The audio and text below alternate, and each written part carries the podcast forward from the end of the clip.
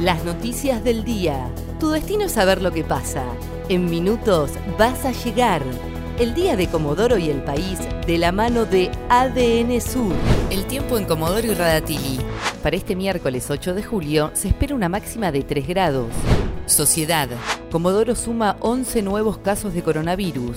El último parte del Ministerio de Salud aseguró que de esos 11 hay 9 que hasta el momento no tienen nexo epidemiológico y surgieron de la búsqueda activa en el barrio Estándar Norte. De esos 9, dos adultos mayores quedaron internados en el Hospital Alvear por tener factores de riesgo, aunque aclararon que todos tienen sintomatología leve. Con esta cifra, son 117 los positivos en la ciudad. Comienzan a funcionar dos centros para realizar hisopados voluntarios. Los espacios se habilitarán durante toda la semana en el barrio Estándar Norte y en el San Cayetano. Aquellas personas que presenten algún síntoma compatible con COVID-19 podrán ir de manera voluntaria o por derivación de un médico para que se les realicen el hisopado. Por otra parte, este miércoles continúan con la búsqueda activa de casos sospechosos en el barrio Las Américas.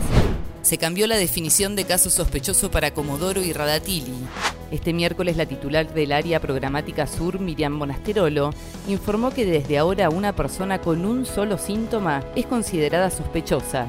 Se le realiza el test PCR y queda en aislamiento. Los síntomas pueden ser fiebre, tos, dolor de garganta, dificultad respiratoria y disminución del sentido del olfato y el gusto. Policiales. Intentaron robar un cuatri y atacaron con un palo a un policía. Dos delincuentes ingresaron en el patio de una casa de la Vela Maya para robar un cuatriciclo. Cuando llegó la policía los amenazaron con un cuchillo y les pegaron con un palo. Sin embargo, uno de los delincuentes fue detenido. Se trata de Lucas Tascón, conocido en el ámbito delictivo por causas de robo violento, amenaza y portación de armas. Nacionales. Aprobaron el protocolo universitario para el retorno de las clases presenciales. El Ministerio de Educación de la Nación, a través de la Secretaría de Políticas Universitarias, aprobó de forma unánime el protocolo macro para la vuelta a clases.